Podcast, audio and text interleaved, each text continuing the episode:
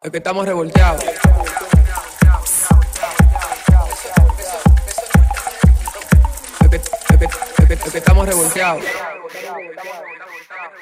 And we're back en Revolteado Podcast, dándole la bienvenida a nuestra tercera temporada. Eh, En este episodio es muy especial tanto para mí como para Julio, que ya conocen nuestras voces, porque vamos a presentarles a nuestro nuevo equipo de Revolteado Podcast, nuestro nuevo Team Crew Members, que van a estar con nosotros todas las semanas, todos los jueves, acompañándolos a ustedes en este podcast. Bueno, señores, con nosotros está quien va a ser ahora la nueva productora también de Live, Ámbar Justo. Hello. Que te escuchen, que te escuchen. Hello. Buenas, buenas. Gracias, Julio, por tremenda intro, Dios. A Nicole Suárez, que acaba de llegar de España. Hue, hue, hue, hue. ¡Hostia, tía! Y a Natalie Romano. Hola, creo que. Oh, vaya. Vaya. que nos van a estar acompañando todos los jueves en todos los episodios de Revolteado Podcast. Así que escuchen sus voces, apréndanse sus voces para que sepan quién es quién y puedan entonces saber quién fue que dijo qué, porque aquí somos muchas mujeres y Julio. Exacto. ¿Ok? Siempre ha sido así todo el tiempo. Desde que entré siempre ha sido la mayoría mujeres. Rodeado entre mujeres. Bueno, señora, Exacto. aquí hay un dato que que todo el mundo pasado. tiene que saber, y es que nosotros somos un- una chercha, entonces ustedes van a reírse mucho aquí, porque aquí todo el mundo se traga un payaso antes de venir. Generalmente Natalia es la reina de eso, Nicole ya está con unas caras, que si esto fuera televisado, ustedes se es estuvieran que muriendo. Tú no, puedes, tú no puedes decir mentiras así. Yo no me trago ningún payaso. Tú- usted me ha visto a mí tragando Bueno, pues yo sí me lo trago, yo sí. Bueno, pero piensa lo mejor. Está bien, amor, perdón, dame una Mentira. pela. Bueno, señores, hoy vamos a tener un episodio realmente bien impactante. Eh, particularmente nosotros que estuvimos muy involucrados en lo que fue en las redes sociales de Revolteado, con un tema que es muy desconocido para los que no estamos involucrados en temas de medicina. Y se trata de estudiar medicina y vamos a decir como el augurio, el martirio El trote. el trote de pasar, de estudiar medicina, por lo menos aquí en este país. Yo particularmente, yo estudié comunicación, pero yo quería estudiar medicina al principio. A mí siempre me ha encantado el tema de la anatomía, todo lo que tiene que ver con biología, anatomía particularmente. Pero en qué No, no sé. hubieras Mira, ah, me hubiese especializado en odontología. Siempre me han interesado los dientes. Yo también me acuerdo que a un, a un amigo de mi tía, que era odontólogo, le dije que me trajera una caja de dientes. O sea, me la trajo de yeso. Yo era loco con los dientes. El caso es que al final, al fin, pero sí, al final, espérate, porque eso, odontología no parte de- no se estudia igual que como se estudia medicina, se estudia aparte. Pero bueno. El caso es que llega este tema eh, porque se da la situación de la muerte de una, de una doctora aquí en el país. La doctora, eh, Geraldine la Antigua, creo yo que se llamaba. Y si no me equivoco, en el hospital, en el Gautier, que es el hospital Gautier, militar. Ajá. Eh, pues la chica muere y entonces se detona un asunto entre estudiantes que estaba sonando porque muy pocos medios estaban tratando. La chica parece que murió de un estrés laboral. Fue uno de los detonantes, Exacto. entendido, porque ella tenía algunas condiciones médicas, pero el, el detonante oficial, lo que hizo que ella de verdad empeorara y, y llegara a un deceso fue el estrés. Pero el Servicio Nacional de Salud ya dijo que no, que eso no tenía que ver, vamos a decir, con el estrés, que pudo haber sido parte, pero que ella te- seguro tenía unas patologías, una patología que presentó que parece que fueron los que hicieron que falleciera. Bueno, pero uno más uno dan dos. Tú tienes uno, pero Exacto. le suma el otro uno. Exacto. Cutuplum. El caso es que no estamos hablando del causante, ni que el culpable, ni esto, ni aquello, sino que en sí este tema trajo a colación algo que los médicos estaban pasando y que utilizaron las redes sociales como, vamos a decir, una fuerza para llevarlo adelante. En eso, mucha gente vino reclamando y entró en los DMs de revolteado diciendo, señores, publiquen esto, publiquen esto, publiquen aquello. Yo me estoy dando cuenta de que esto está como fuerte. Y a uno que le gusta el fuego. Y exacto, a uno que le gusta el fuego. Mira, yo quería decirte que realmente a mí me ha impactado muchísimo todo este tema porque al yo no tener personas cercanas, o no sé si realmente no, al no tener personas cercanas que estudiaban medicina, yo no tenía ni idea, o sea, ni la más remota idea de que ellos se sentían de esa manera, de que esas, eh, las cosas que vamos a hablar hoy pasaban Y a mí no me cabe de verdad de que eso siga pasando como, o sea, como pasa. Y no, o sea, es que no es ni, ni en el peor ni en el mejor, es todo el mundo que le pasa lo mismo. Y es increíble. O sea, de verdad, yo no tenía ni, ni la más mínima idea. Y, y hay que entrar en contexto porque muchas personas que nos están escuchando quizá no entienden cómo funciona el sistema de usted ser graduado de medicina. Claro, usted hace cuatro o cinco años de medicina general y luego usted se especializa y en esa especialidad hay eh, cuatro o cinco años más dependiendo de lo que usted se quiere especialidad, si quiere ser ortopeda, dermatólogo, eh, o- de lo- cualquiera, otorrino, usted se quiere especializar y ahí entonces es que se desencadena una serie de abusos y maltratos a este médico residente que está haciendo su residencia dentro de cualquier hospital, escuela, que, que va, bueno, ahí, no- yo no quiero meter la Una, pata. una de las cosas que más riegan siempre es como que el médico nunca termina de estudiar. Pero si nos vamos a eso, cualquier profesional, pero- por ejemplo, siempre claro. tiene que vivir estudiando. continuo, obviamente, claro. Pero el médico tiene, vamos a decir, el médico tiene cierta exigencia, porque por algo, por ejemplo, los médicos tienen que tener un índice por encima de 3.0, si no me equivoco. Y un asunto que son como muy estrictos porque están bregando con la vida de la gente. O sea, es, como, es como algo que tiene sentido, ¿me entiendes? No, y la, med- la medicina y la tecnología siempre avanza. Entonces el médico siempre tiene que estar estudiando porque si de repente usted, opera, usted operaba haciendo tres sajadas en un brazo para meter un clavo y de repente nada más tiene que hacer una pequeña incisión en la muñeca chiquitica, pues usted tiene que aprender a Eh, eh, hacerlo. exactamente. Entonces, siempre tiene que aprender Ir y a la modificar. Pues su, su estudio para que esté a- a- exacto, a la vanguardia. Pero Ahora- el tema y lo que nos preocupa en el día de hoy es, porque ya usted se graduó de su residencia, ya usted es dueño de su tiempo, ya usted es médico especializado en dermatología, ya usted es dueño de su tiempo, abre su consultorio y se acabó y feliz usted de la vida de médico. Pero para llegar ahí, ese médico pasa lucha, esos cuatro años de residencia, pasan muchas cosas dentro del hospital. Cuatro o cinco. Y es un tema, es un tema que el otro día me está hablando un amigo, me dijo, mira, ustedes le están dando muy fuerte en revolteado al tema de los médicos. Y yo, claro, porque nadie habla de esto. No, absolutamente nadie. absolu- absolutamente nadie. O sea, de verdad. ¿Tú tenías idea, Natalie? de Yo te, en mi caso, eh, Nicole, yo sí tenía amigos que estudian medicina, incluso la novia de una amiga es ahora mismo, ella está estudiando medicina y creo que ella es interna, no estoy segura. Pero yo sí había escuchado como que ella pasaba lucha, pero todo el mundo pasa lucha cuando está estudiando, Claro. pero no es lo mismo pasar lucha No, no, no. a que te abusen, a que te digan, no, que tú te tienes que quedar aquí tres días sin bañarte, A sin comer, trancado en una merece. habitación, que no, porque yo no le puedo hablar a quien está por arriba de mí, porque eso es imposible. O sea, es un, es un sinnúmero de cosas que ahora mismo vamos a, a contar, porque tenemos algunos testimonios que quisiéramos compartir con ustedes, que de verdad me parece insólito, o sea, me da una impotencia saber que una persona que quiere estudiar algo que le apasiona por ayudar a otro, tenga que pasar por ese tipo de cosas tan... Pero es que inmediatamente Fuerte. tú pasas por algo así, yo creo que se, se, se te va todo el amor. Igual, digo. igualmente, yo, yo quiero mencionar que aquí hay un tema, como todo en, en República Dominicana, yo siento que a lo malo lo romantizan. Hay un romantismo. O sea, aquí, señores, el que no estudie medicina, no estamos hablando de que, de que, ah, porque mucha gente dice, bueno, pero también toda esa lucha que esa gente pasan hacen que usted sea el médico de hoy. No, usted puede, No. usted puede ser un grandioso médico sin tener que pasar un sinnúmero de abusos. Ese no es el tema. Claro. O sea, no nos imaginemos Grey's Anatomy, que siempre tiene un final feliz. No, señora, aquí no. Aquí todo el mundo tiene un final triste. Aquí esta gente terminan agotadas, terminan muriendo del cansancio. Y- en una pandemia y con muy pocos incentivos, porque en nuestro país los creo que están todavía atrasados. Los incentivos médicos no se han entregado, si no me equivoco. Y, y, o sea, es, la realidad del, del- del caso. No son médicos que se van de su ca- del, del Gautier y se montan un Mercedes-Benz. No, señor. Son gente que están pasando lucha. Quiero hacer un paréntesis que en esta pandemia, más que nunca, hemos visto la importancia que tiene médico, el profesional obviamente.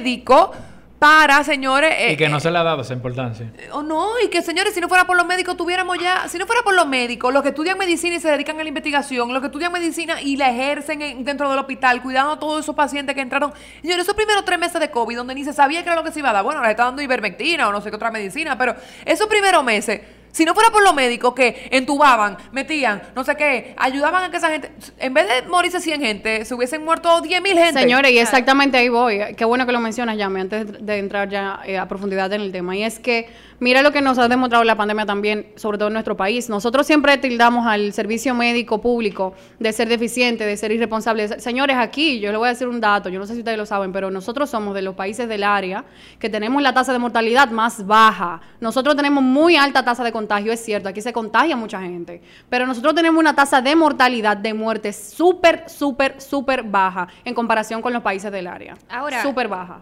Eh, yo- no es para boicotear nada de, de lo que tú dices ni nada por el estilo, pero yo también pienso que ese dato hay que revisarlo un poquito porque sabemos que aquí las cosas no funcionan como tienen que funcionar en el país. Sí, también se- y que a lo mejor eh, los datos no, No son verídicos no del todo. son, eh, ¿Tú me entiendes?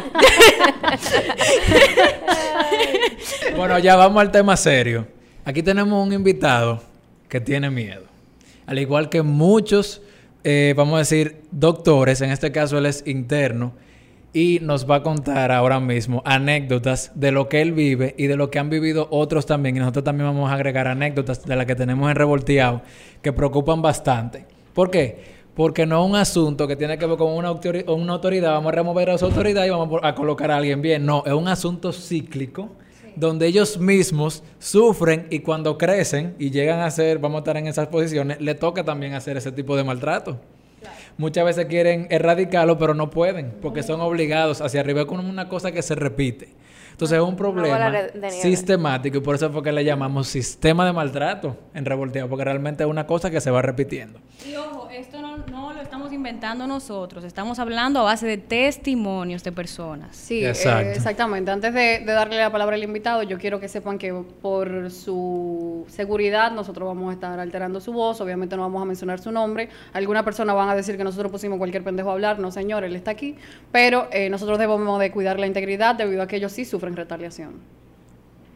Eh, buenas tardes, eh, muchas gracias por la invitación. Eh, como venían diciendo eh, los compañeros aquí anteriormente, eh, los médicos, los residentes, los médicos internos sufren muchas represalias en lo que es el ámbito laboral en los hospitales. ¿Por qué? Eh, existen jerarquías que no debieran existir. Eh, esas jerarquías regularmente solamente se ven en este país o en, países de- del área, de aquí, de Cuba, Venezuela, Co- Colombia, México. Y es un abuso totalmente lo que cometen principalmente con los R1 y con los médicos internos. Me explico. Eh, con los R1 o sea, un R1 se tiene que parar literalmente cuando llega un MA. Dame, dame un momentito, explícalo su- lo que es un, M- un R1, porfa. Un R1 es un residente de primer año de X especialidad. O sea, cada especialidad, como ustedes anteriormente lo habían dicho, eh, dura entre 4 y 5 años. Si va a ser una subespecialidad, se le añaden entre 3 y 4 años más, dependiendo la subespecialidad que quiera. O sea, son 8 años dentro de un hospital eh, recibiendo maltrato, eh, malas palabras de vez en cuando. eh, a veces lo mandan a mandado que no tienen que ver nada eh, con, lo, con sus deberes. O sea, eh, un MA viene y tú te tienes que parar como un militar y darle la silla. Tú, tú estás bajando, tú tienes que escribir parado a veces. O sea, tú me estás diciendo que si yo estoy muy, muy cansada, yo soy una R1 o lo que sea, que vaya debajo de- del MA, si yo estoy muy, muy cansada y estoy en una silla y entra una persona, o sea, un, em- un MA, yo me tengo que parar para cederle mi silla. Porque no está mal que yo se la quiera dar yo, pero tiene que ser por obligación. Eh, en cierto modo, hay, o sea, no di que obligado. Si tú no lo haces, 48 horas preso en el hospital. O sea, no es obligado. O sea, está en ti, pero tú no quieres caer preso, ¿verdad que no? O sea, Una lo que hay que hacer, el tema también, vamos a hacer los conceptos bien, porque es bueno que la audiencia sepa. Eh, vamos a hablar, tenemos tres años, cuatro años, llegamos al cuarto año, vamos a decir, de medicina. Me toca hacer preinternado. correctamente. Ok. Llego y entonces termino un año de preinternado y entonces me toca un año de interno. Después de ahí me toca una pasantía. Para entonces yo poder realizar un examen para ser especialista en el área que a mí me dé la gana. Eh, eso es dependiendo, eso es dependiendo del puntaje que tú saques. Eh, no todo lo que tú quieres lo puedes obtener en la medicina, a menos que te vayas fuera costeando tu, tu propia carrera. Eh, pero sí, como tú lo habías dicho anteriormente, tú pasas cuatro o cinco años de tu vida estudiando medicina, llega un preinternado, un año, que en el preinternado regularmente te mandan al hospital, por ahí te ven como un simple estudiante, o sea, no, no te forzan, no te dan ningún tipo de, de maltrato, simplemente te enseñan. Ahora, cuando tú llegas al año de interno, de médico interno, a ti te llevó el diablo, viejo. Ya cuando tú llegas interno es porque ya tú te graduaste de la carrera de medicina o es tu último año de... de... Es el último año antes de graduarte. Ok. O sea, un interno es una mierda. A mí particularmente, o sea, me mandan a buscar café a veces. Yo le digo, "Vi- mi hermano, ¿por qué es un café? Porque yo no tengo pelo en la lengua. Vaya a buscar un café. Yo eh, acabo de cumplir una sanción de 48 horas preso por una irresponsabilidad que no fue mía. Preso, señores, significa que cualquier sanción, vamos a decir, porque ellos tienen su lenguaje y eso es bueno entenderlo. Por ejemplo, cuando publicamos Revolteado, veían mucho MA, MA, porque los médicos estaban olvidando que ellos, ellos pensaban que estaban hablando de, eh, de ellos y entre ellos, pero había una audiencia que no conocía. Entonces, preso o trancado, que le dicen también, es cuando vamos a decir, y también me hablan de una guardia, de una posguardia, todo eso hay que darlo a conocer aquí para poder tratar el tema bien, porque es bien complejo y los conceptos lo hacen más complejo. Entonces, en dominicano, vamos a tratar esos temas. El trancado, el preso, ¿por qué le pasa eso? Eh, hay dos motivos. O sea, no voy a ser injusto tampoco. Si tú cometes algo malo, si tú cometes una falta, tú vas a pagar por esa falta que tú cometiste. Ahora, si a un MA, un residente, le da la gana de tancar un interno por el simple hecho de que no te busque un café, tú vas preso como quieras. Ahí es lo que vamos a la injusticia. Entonces, los términos como tú anteriormente lo había dicho, para simplificarlo. R1 es residente de primer año de X especialidad. MA, eh, por así decirlo, médico adjunto, médico especialista. Ese es el, el jefe de X especialidad o el especialista de X especialidad que está por encima de todos los residentes. Tancado preso es eh, lo que anteriormente habíamos dicho, eh, cumplir una sanción. Posguardia, eso significa que, o sea, antes de posguardia va la guardia, que es la sanción. Tú pagando la sanción, hay guardias que son sin sanciones, que son porque te tocan. O sea, cada cinco días, cada cuatro días, dependiendo del hospital, tú tienes que cumplir un horario de 24 horas en el hospital. ¿Qué pasa? La posguardia, que es un tema muy complejo también, es cuando tú cumples esa hora y te tienes que ir a tu casa. Si tú entraste a las 8 de la mañana del sábado, tú, tú estás supuesto a salir a las 8 de la mañana del domingo. Es, lo, es la regla. ¿Qué pasa? En ese periodo de esa guardia solamente te dan dos horas de descanso. En 24 horas te dan eh, un promedio de 45 minutos para desayunar, quiero hacer una pregunta como en base a eso que tú acabas de decir. Tú tienes 48 horas donde tú solamente descansaste dos horas. Y te, ah, ok, 24 horas y tú descansaste dos horas. A veces yo me acuesto, qué sé yo, a las 3 de la mañana trabajando y me levanto a las 6, 7 de la mañana para trabajar el otro día. Y ese día me siento cansada, que estoy en 0% de mi productividad. Y mi pregunta es, tú con dos horas de descanso, ¿cómo ellos pretenden que tú manejes la vida de un paciente que te puede llegar y que puede estar en ti, tener que estar completamente lúcido para tú trabajar una emergencia de repente? Y tú no lo estás porque te está cayendo del sueño, porque te están baleando. O no comiste. O no comiste, tiene hambre. Señores, el, el, el, ¿cómo es el que no El come no piensa? el mal comido no El mal piensa. no piensa. Y tú tienes que trabajar con la vida. Tú estás poniendo en riesgo la vida de otra persona por, un, por ese tipo de abuso. O sea, ¿cómo ustedes de- li- lidian con eso? Eh, mira, es un tema muy complejo y que se toca a diario. Y vuelvo y repito, le agradezco que ustedes están siendo los voceros de, de, de muchos de nosotros, que no tenemos nadie que, que saque la cara por nosotros. Eh, sí, dos horas. Si el especialista es bueno, te dan quizás tres horas, te dan una hora para tú ir, a comer, una hora para desayunar, una hora para cenar. O sea, en total te dan menos de cinco horas en, en una guardia de 24 horas. y no es que se cumplen esa hora del desayuno, porque tú te vas a desayuno y tienes que venir corriendo de una vez porque tiene trabajo que hacer. Porque entonces, si yo dejo un trabajo pendiente, al día siguiente yo no salgo a las 8 de la mañana como lo tenía pautado. Salgo a las 12, a las, a las 1 de la tarde. O sea que es muy complejo. Y, o sea, una pregunta, porque a mí me preocupa mucho el hecho de que en todos estos, en todas estas horas de guardia y todo eso, cosa cuando ustedes lo, tienen presos ahí, ¿quién, cómo se regula esto? O sea, ¿quién más o menos, yo sé que no hay una vigilancia, obviamente no hay una vigilancia, entonces, ¿qué puede pasar? eh, por ahí que uno no se entere, llámese eh, acosos, eh, abusos muchísimo más allá del, del- de decirte una mala palabra. O sea, ¿cómo, cómo ustedes, ¿a quién ustedes les reportan algún abuso que ustedes le, le hayan, o sea, le hayan hecho? No, o ya sea, están ¿cómo así? solos. ¿A quién, a quién ustedes reportan eso? Eh, mira, tú tocaste un tema muy delicado, que es el abuso. Eh, el abuso se ve frecuentemente, me explico.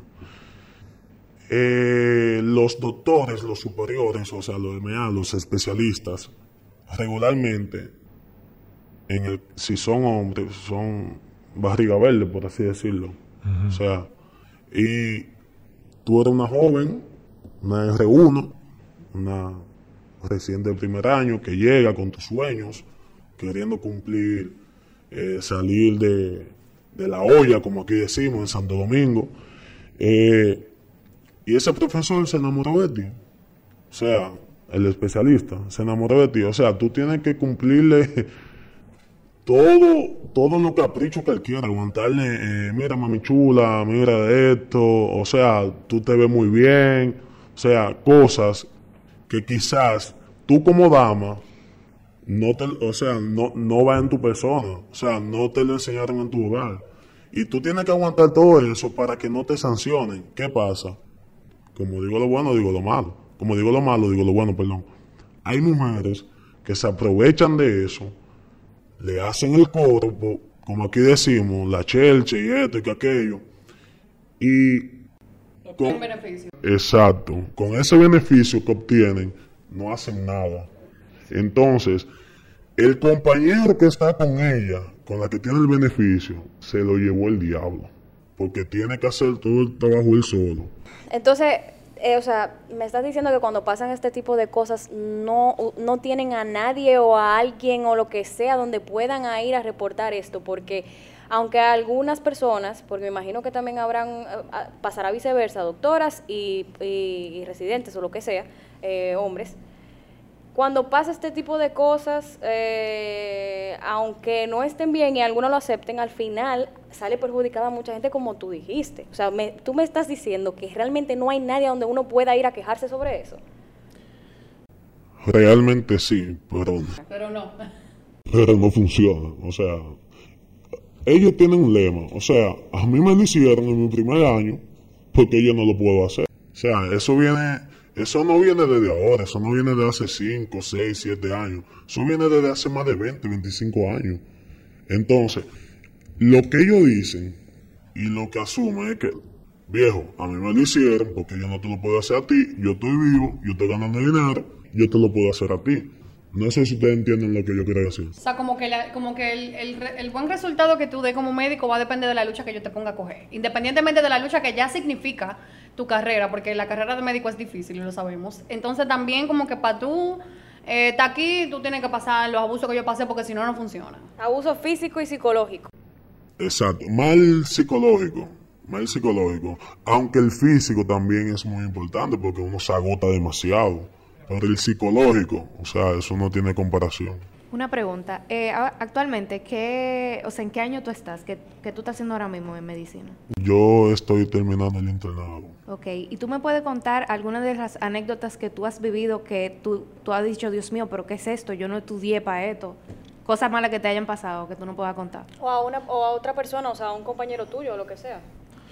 Eh, yo he buscado más de 20 tazas de café en esta semana. Nada más esta semana. Cuando, cuando se supone que tú tienes que estar evaluando pacientes, aprendiendo, tú estás buscando taza de café. Y como que en este lapso del tiempo yo supongo que, que ustedes también se pierden a lo mejor de... Porque yo me imagino que él no te lo manda a buscar en tu receso. Yo supongo que él te lo manda a buscar mientras están viendo un paciente. O sea que probablemente tú te estés perdiendo como una información valiosa de cómo atender un paciente o de algo que esté pasando con un paciente que no lo puedes hacer porque te fuiste a buscar un jodido café. No, ese es el detalle. O sea, tú tienes que hacer tu trabajo y buscarle el café también. O sea, que... No, y si yo me pongo a, nombrar todos los abusos que han cometido conmigo, con mis compañeros, mis familiares, todos vienen de son médicos, eh, no terminamos hoy. No, miren, en toda la pasantía, se- por lo menos en la pasantía que nosotros tenemos, eh, y muchas de la carrera también, una de las cosas, por ejemplo, que en nuestra carrera nos enseñaron es como que seamos serviciales y que si nos piden un café un día, algún jefe lo hiciéramos, pero por ejemplo, no un abuso así. Porque también lo que preguntaba Nicole era, ¿a quién uno va, a quién uno recurre?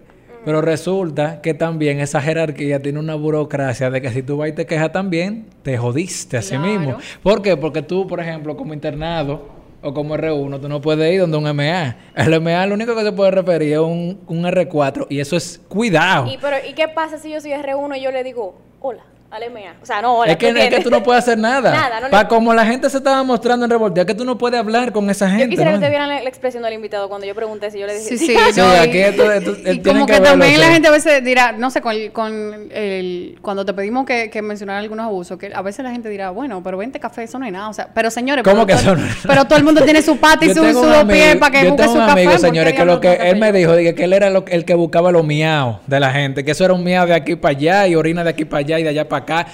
¿Qué es eso? O sea, ¿qué es lo que realmente, vamos a hablar en serio, el currículo, qué es lo que dice que tiene que hacer un preinterno y un internado? Pero yo sé que el preinterno tiene, vamos a decir, rotación entre pediatría y ginecología, si yo no me equivoco. Son como tres materias. Y, la, y, el internado eh, se rotan entre seis áreas de la medicina o más, eh, tengo yo entendido.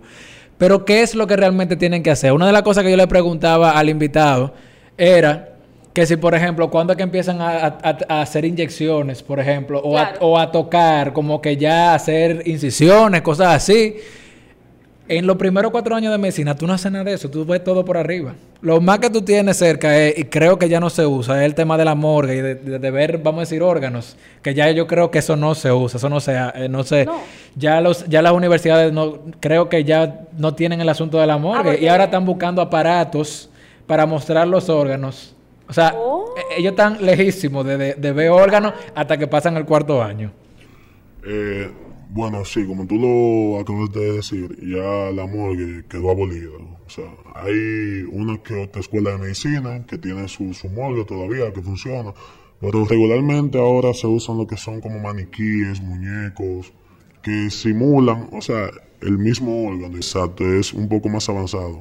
Que en cierta forma es mejor porque tú aprecias mejor lo que tú vas a, lo, lo que tú quieres ver. Pero, eh, Tú también me hiciste otra pregunta que fue ¿en qué tiempo eh, uno empieza a inyectar? Regularmente el médico nunca inyecta, eso lo hace una licenciada en enfermería. Mira, muy importante. Eh, ¿Qué pasa? Automáticamente tú estás en el internado, tú haces todas las funciones que hace un médico general en X clínica, en X hospital. Mm, o sea, porque tú te estás preparando para salir para la calle. O sea, cuando, si yo no, ha- o sea, si yo no sé hacer nada de eso, cuando yo llegue a la calle, a mí me va a llevar aquí me tajo. Ir porque- a la calle a salvar vidas. Exactamente, a salvar vidas. Porque eh, la medicina tiene algo también, que es algo, o sea, tú aprendes si tú quieres aprender. No es que, que te enseñamos y listo, no, no. También eh, eh, ese desempeño depende de ti. Pero el tema que estamos tocando es el desempeño con el maltrato, porque no está mal que nos castiguen, siempre y cuando sea justo. Claro, exactamente. Porque tampoco vamos a Porque patalear. tampoco no, y tampoco estamos pretendiendo que ustedes de repente ahora los reciban en la entrada con flor y bicochito y un café caliente en la mañana. No es eso, sino que no nosotros no queremos tampoco eh, tapar un abuso que viene se viene haciendo desde hace no sé cuánto tiempo y que realmente es inne- totalmente innecesario, humillante, deshumanizante, de hecho. Mira, Ámbar, aquí eh, yo tengo uno de los testimonios que, que nos escribieron por, por revolteado. Dice, yo soy médico residente de primer año y me han llamado la atención solo por atreverme a hablarle directamente a un residente de tercero o cuarto año. Es un sistema jerárquico donde no nos permiten dirigirnos di- directamente a los superiores, donde un servicio normal se pasan 30 o 35 horas en el hospital, donde la mayoría de los médicos de primer año hacen servicio cada tres días, que es lo mismo que interdiario, porque si salen del hospital un lunes a las 11 a.m., tienen que volver el miércoles para el siguiente servicio e ir el martes a rotar. Y para colmo, tenemos miedo de quejarnos porque cuesta mucho conseguir una residencia y preferimos callar y aguantar a perder. Eh, mira, yo voy a contar una anécdota. Es muy personal y sonó un poco en el hospital que yo estaba. Eh, un R4 de cirugía eh, me dice a mí, di que doctor, eh, ¿por qué tal paciente de X cama no, no está curado a esta hora de la mañana? Eran las 7 de la mañana, o sea, yo no había dormido nada. Tenía muchísimo trabajo. Doctor, con todo respeto, no hay gasas. Y en farmacia me negaron la gasa cuando yo la fui a buscar porque ya habían mandado la gasa que se requería aquí. Él me dice, doctor, pues como usted no tiene gas y usted no trajo gasa de su casa, usted tiene 24 horas preso, ¿qué le parece? Y normalito tuve yo que hacer mis 24 horas preso Sin, o sea, no dormiste. por una irresponsabilidad que no era mía, o sea, una irresponsabilidad del centro. Claro. Él debió buscar a él también, se le tan duro, ¿no? No, Eso me pero- pique a mí. No, mejor- no, no, no. Nuestro invitado sabe hacer gasas si no lo sabemos. Señores, No, yo estoy con la boca abierta, porque es que yo lo hubiese mandado para la mismísima. No, pero yo te voy a contar, yo te voy a contar la más grave de todas. Porque Dale. mira, para mí una de las más graves que me mandaron, que no la pude localizar porque fueron tantas, son de mujeres que han tenido, como ya tú dices, que entregarse, vamos a decir, al, al asunto de, de que la acosen y acceder para poder obtener notas. Pero este para mí ha sido como el, el grave de lo grave de lo grave. Esto es como is the New Black, Oye, oye, oye esta, oye esta. Entonces, aquí mencionan residentes de cirugía, esos son R4. Bien. Ok. Las, oye, y las malas prácticas por malas orientaciones de sus superiores me hacen como la cuestionante para iniciarme el día. Yo supe el caso de una residente de cirugía que tuvo que renunciar porque su R4, que se le había cogido con ella, le mandó a realizar una amputación a un paciente. En vez de cortar la pierna mala, le cortó la pierna buena. Ay, mi madre. Le cortó la pierna buena. Y tú sabes que esa persona más nunca pudo volver a su residencia. Por norma, debe marcarle al cirujano cuál es la pierna que se va a cortar. Pero ese R4 fue tan mezquina que dijo que no lo hicieran. Como si se estuviera hablando de un árbol que crece y no de un ser humano. O sea, ¿qué? Y una pregunta, ¿tú sientes que los médicos cuando salen como que ya se gradúan, son especialidades, salen como llenos de odio, como porque uno, uno va aguantando tanto, aguantando tanto y eso eso es como, co- tú, tú- tú sales qué, como loco No, por, y mira, y esa- para pasar la batuta y seguir siendo malo. Y a eso mismo que Yami le dice, es el asunto que yo, por ejemplo, coloqué de ejemplo. Yo dije, señores, como los padres que asumen que cuando le dieron golpe de niño, Tienen que venir a darte entienden que eso fue lo que lo enderezó a ellos, que quien los hizo a ellos fueron todo eso y esos macanazos empiezan a aplicarlo con los hijos también. Y gracias a eso todos estamos ahora con Claro, y hay que entender, no, y hay que entender que también el hecho de que tú hayas sido abusado no te da el derecho de ser abusador. No, ¿Qué claro que no. Yo quiero escuchar a nuestro médico. Eh, bueno, ¿qué te digo? Yo vengo, como anteriormente lo dije, de una familia médico. Entonces, todo ello ha sido abusado. Y eso, que tenemos un poco de privilegio debido a ser médicos y especialistas. Eh, sí, el médico está loco por ser MA para joder a todo el que está abajo, porque la medicina, lamentablemente, no debiera ser así, pero es una competencia. Debe ser así. ¿Y cómo tú sientes como médico que quisiera buscar una solución a esto? Que podría ser el. ¿Cómo podemos abrir la puerta para romper el ciclo? ¿Qué tú sientes que hay que hacer para esto? Bueno, está complicada. Esa pregunta está bien profunda. Eh, ¿Qué te digo? Para romper el ciclo de, de eso, simple y llanamente tener autoridades que den la cara como debe de ser, tener un esquema. O sea, si tú te vas a los Estados Unidos, en los Estados Unidos se trabaja por protocolo. Tener un protocolo marcado que delimite a cada persona la función que tenga que hacer, no la función que tenga que hacer otra persona, yo la tengo que hacer. Al R1 le demandan todas las funciones posibles para el residente del segundo año y el residente del tercer año echar una siesta. O sea, cada yo e- esto se soluciona con cada persona delegar la función que le toque. Simple y llanamente. Claro, con un El problema que asunto viene de descendente, arriba. el asunto Claro, descendente. viene de Mira, tú sabes que ya mm, lamentablemente se nos está acabando el tiempo de, de- o sea, está muy interesante el tema, pero antes de terminar este episodio, yo quiero decir algo que para mí es lo más penoso de todo este sistema. Eh, se recibieron muchísimos mensajes de gente revolteado diciendo que ellos no ven el día en el que ellos se puedan ir a hacer su residencia Sí. afuera. Que ni locos estarían haciendo y tomando su residencia aquí por todos los abusos. Y eso me hace pensar, Dios mío, entonces estamos mandando a todos los médicos buenos para que estudien fuera y se vayan y después decir, aquí los médicos no sirven. Claro que no van a servir porque ¿y quién va a aguantar eso? Y entonces es demasiado fuerte porque se dice como que no, que todo el tiempo están estudiando muchísimos estudiantes de medicina. ¿Y dónde están? ¿Cómo van a estar aquí con un sistema tan abusivo? Claro, o sea, si yo fu- yo no yo creo que yo no duro ni, ni una semana, porque No, yo no aguantaría eso. de verdad, o sea, yo mando a todo el mundo así, un caminito, le doy un mapa, mira, Yo ahí es que tiene que llegar usted. Yo tengo una anécdota y es que eh, a mí me dio dengue hace ya unos buenos años y yo me internaron en un hospital escuela, o sea, un hospital que, que tiene residentes, porque es importante aclarar que no todos los hospitales son escuela.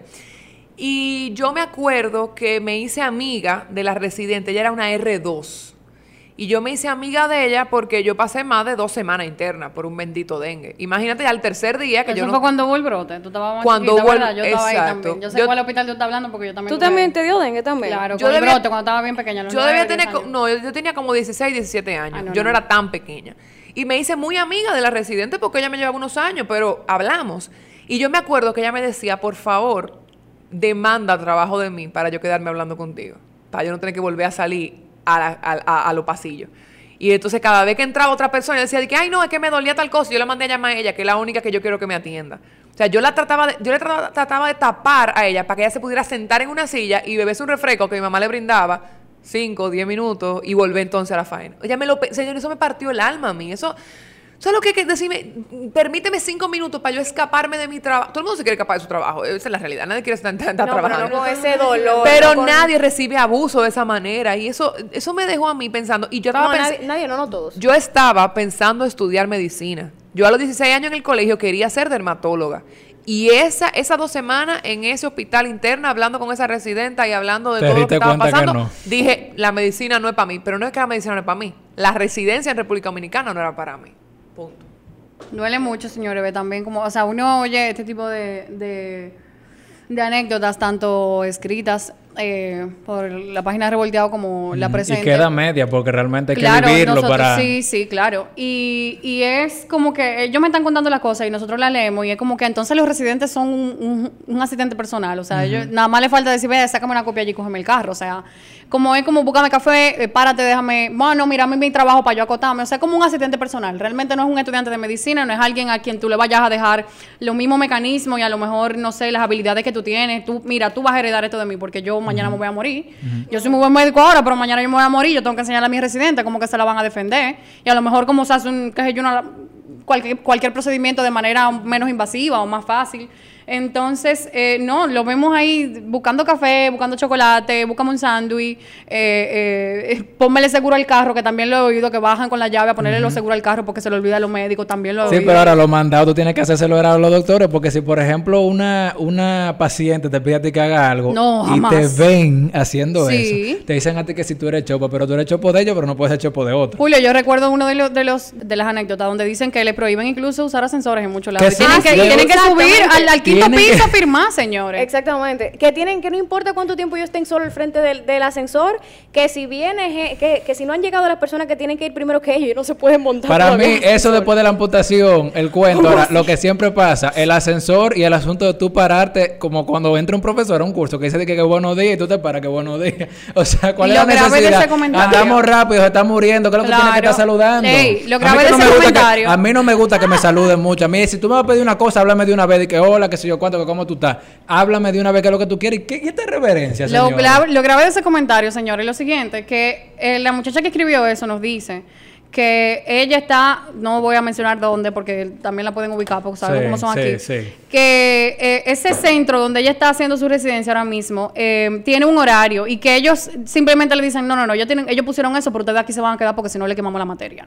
O sea, literalmente lo, lo tienen así, incluso con un horario que te estipula a ti, que, que el Estado de mejo- a lo mejor te protege con ese horario. No, yo no, yo no, no, no, usted se va a quedar aquí porque si no, se jode. O sea, esclavo. Sí, sí. O sea, que yo necesito que todo el mundo nos pongamos en una posición de, de un residente, un interno, lo que sea. O sea, ya con toda la cosa que conlleva, o sea, todo el estrés que conlleva tu trabajo di- diario, lo, cuando te toque, de lo que es la medicina, imagínate tú tener que aguantar todo esto. O sea, es que no, yo, yo pienso, y es que no, o sea, es, es inhumano, de verdad que sí, inhumano, porque ya, o sea, ya ser doctor, ya tú estudiar para ser doctor es bastante estresante de por sí.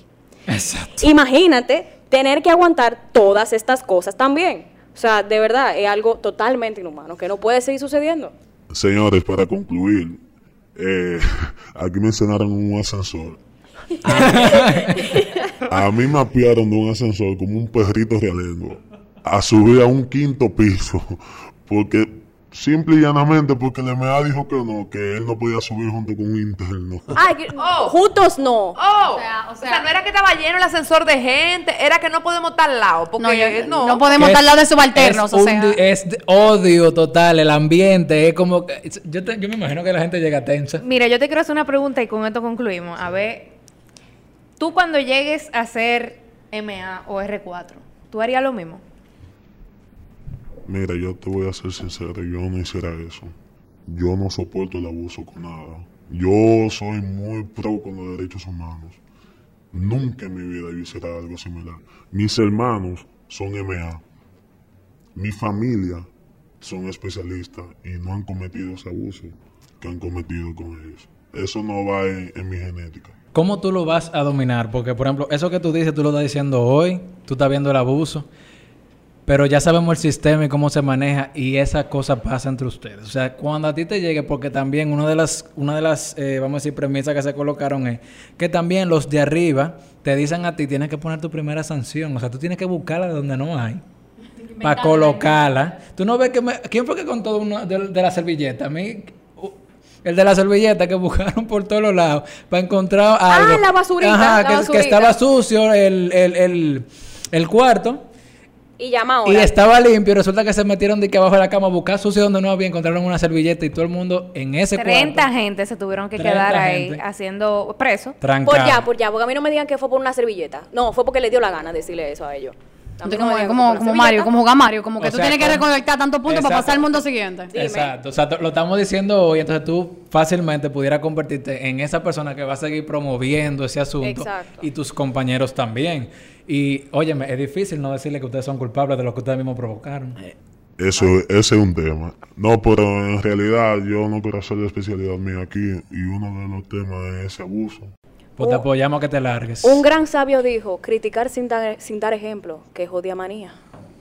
Bueno, señores, Bueno. yo sí sé que es un problema serio, que hay que romper la cadena, que hay que romper la cadena y que hay que empezar a cambiar este sistema abusivo dentro de los hospitales, escuelas, para nuestro futuro médico. Yo creo que esta pandemia ha- nos ha abierto los ojos a muchas cosas y sobre todo, como dije al principio, a la importancia del médico especialista y del médico general en la vida y, y el, y el día a día del ser humano. No, y el asunto de la salud mental que está más explosivo que nunca ahora. Sí, este sí. Yo de igual manera quiero agradecerle a nuestro médico que ha venido para acá, que habló, que le puso voz a muchísima gente, que fue vocero de- del problema que nos vino a contar.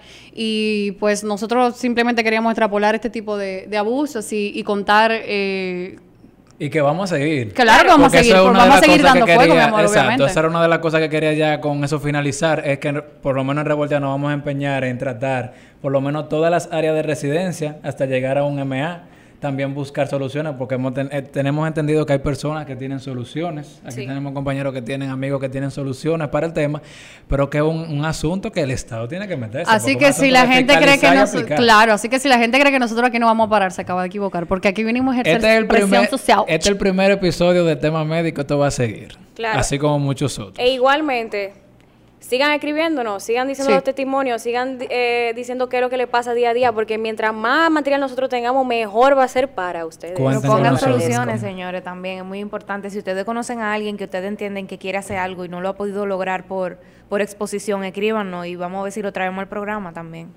Así que ya saben, entonces. Bueno, hasta aquí, Hasta señores. Revolteado. Live Podcast. Un primer programa muy exitoso. Si lo escuchaste, si lo estás escuchando, no dejes de subir un story de tu screenshot, de tu Spotify, de tu Apple Music, donde sea que tú lo estés escuchando. Taguéanos, arroba revolteado, arroba revolteado live.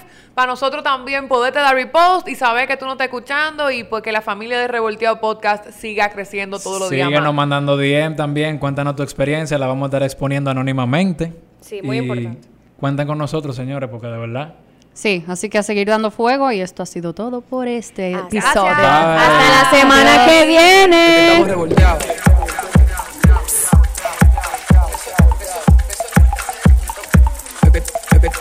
Estamos revolteados.